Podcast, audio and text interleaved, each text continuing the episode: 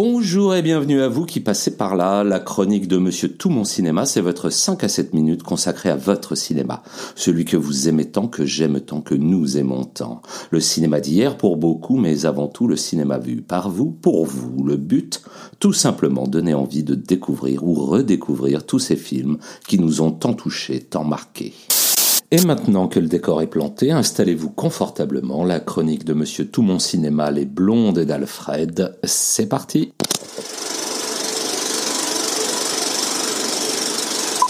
Le maître du suspense, Alfred Hitchcock, a marqué l'histoire du cinéma par son sens de l'effet dramatique, du découpage et son fameux MacGuffin. Mais sa marque de fabrique, ce sont aussi et surtout peut-être les blondes Hitchcockiennes, celles qu'il aimait surnommer ses meilleures victimes. Un goût modéré pour des actrices blondes et sophistiquées. Comme il l'expliquera François Truffaut, au-delà de l'intrigue policière, le vrai sujet de ses films était la femme, dans toute sa blondeur et sa noirceur. Un rapport bien ambivalent en fait entre héroïne et fantasme. Alors, pour se faire une petite idée sur la question, passons en revue ces blondes qui ont hanté le cinéma d'Alfred et donné à nous, spectateurs, de sacrées sueurs froides. Notre première blonde, Joan Fontaine ou la blonde oscarisée, a marqué de l'empreinte de son regard intense les premiers succès hollywoodiens d'Hitchcock. Elle fut l'inoubliable Rebecca, mais surtout la sublime Monkey Face, oscarisée pour son interprétation dans Soupçon aux côtés du séduisant Cary Grant. La magie de la rencontre outre-Atlantique de deux Britanniques et la première égérie blonde du maître du suspense. Notre deuxième blonde, Tippi Hedren, ou la fascination qui tourna à l'obsession. Découverte par le maître en seulement deux films, le désormais classique du cinéma d'épouvante Les Oiseaux et Pas de printemps pour Marnie, il la propulsa au rang d'actrice la plus en vue à Hollywood. Mais malheureusement, l'histoire veut que le Pygmalion Alfred en fut tellement épris qu'il prit sa carrière en otage, lui coupant au passage les ailes en plein vol. I want you to go as quietly as possible. Do not make a sound until I tell you to run. Then run as quickly as you can. Now, does everybody understand?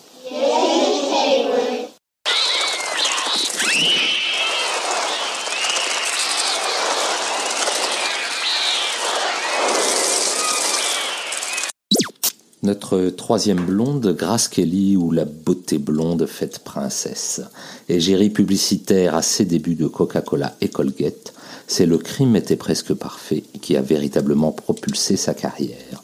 Tout à la fois d'une froideur apparente et d'une sensualité exacerbée, car avouons-le, aucun homme ne peut rester insensible à la scène du baiser dans La main au collet, troisième et dernier film tourné avec Hitchcock après l'inoubliable Fenêtre sur cour mais un rocher mondialement connu et la vie de princesse qui va avec l'éloigna définitivement du maître.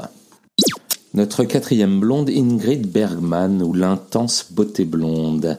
Déjà star mondiale adulée, elle connut l'apogée de sa carrière en croisant le chemin d'Alfred Hitchcock, le temps de trois films, passés depuis à la postérité, La maison du docteur Edwards, Les amants du Capricorne, mais surtout Les enchaînés, qui promettaient le baiser le plus long de l'histoire du cinéma avec Cary Grant, pas loin de 2 minutes 30 entrecoupé de quelques bavardages, bouche contre bouche, histoire de contourner la censure de l'époque, celle du code ACE qui ne tolérait pas de baiser au-delà de 3 secondes.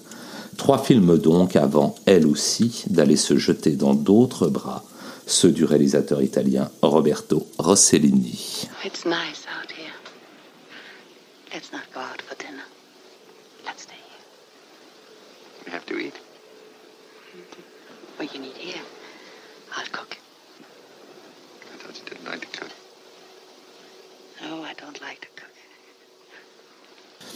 Notre cinquième blonde, Vera Miles, ou l'impossible nouvelle grâce. Après sa prestation remarquée dans Le Faux coupable, elle aurait dû être la belle Madeleine de Sueur froide, ou Vertigo pour les anglophiles, mais une grossesse annoncée vient mettre son grain de sable dans tout ça. Un contretemps qui coupa net l'inspiration de notre cher maître. Il rêvait d'en faire une star, et il ne lui offrira plus qu'un second rôle quelques années plus tard dans Psychose, celui de la sœur de Marion Crane.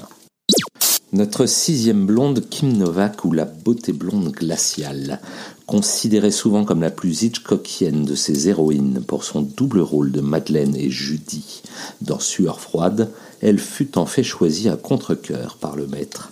À ses yeux, simple actrice de remplacement de Vera Miles, la sauce ne prendra jamais entre eux. Heureusement pour elle, peut-être, me direz-vous. You believe I love you? Yes. If you lose me, then you'll know I I loved you and I wanted to go on loving you. I won't lose you. Notre septième blonde, Eva Marissin, ou la plus érotique de ces blondes. Un seul film, mais quel film? Aux côtés de Cary Grant, toujours et encore lui, dans La mort aux trousses, elle inspira au maître la fameuse scène finale de nos deux tourtereaux, s'enlaçant dans leur wagon couchette, suivi d'un plan ô combien suggestif du train entrant dans un tunnel. Come along, Mrs. Thornhill. Oh, Roger, this is silly. I know, but I'm sentimental. Et enfin, notre huitième et dernière blonde, Janet Lee, ou La douche froide pour une blonde. Pour le film Psychose, Alfred Hitchcock lui offre un rôle qui sont de ceux qui marquent à jamais une carrière, même si c'est aussi le plus triste sort réservé par notre Alfred à une de ses blondes. Pour preuve, ne serait-ce qu'après avoir vu, ou même entendu, une seule fois les fameuses 45 secondes que dure la scène mythique de la douche, tout cinéphile qui se respecte, je vous le jure, ne peut plus jamais prendre de douche sans penser à elle.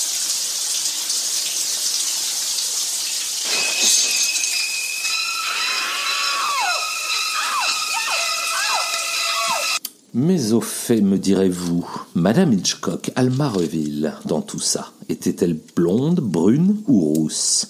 Eh bien, sans l'ombre d'un doute, une brune. Comme quoi, Lio avait bien raison, les brunes ne comptent pas pour des prunes. Et voilà, c'est fini pour cette fois. En attendant les prochains épisodes, retrouvons-nous sur Facebook, YouTube, Insta et les autres pour partager sans modération notre cinéma d'hier à aujourd'hui.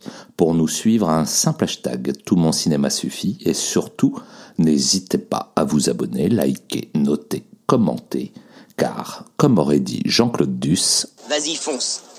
On sait jamais, sur un malentendu, ça peut marcher. et à très vite ici ou ailleurs sur la toile.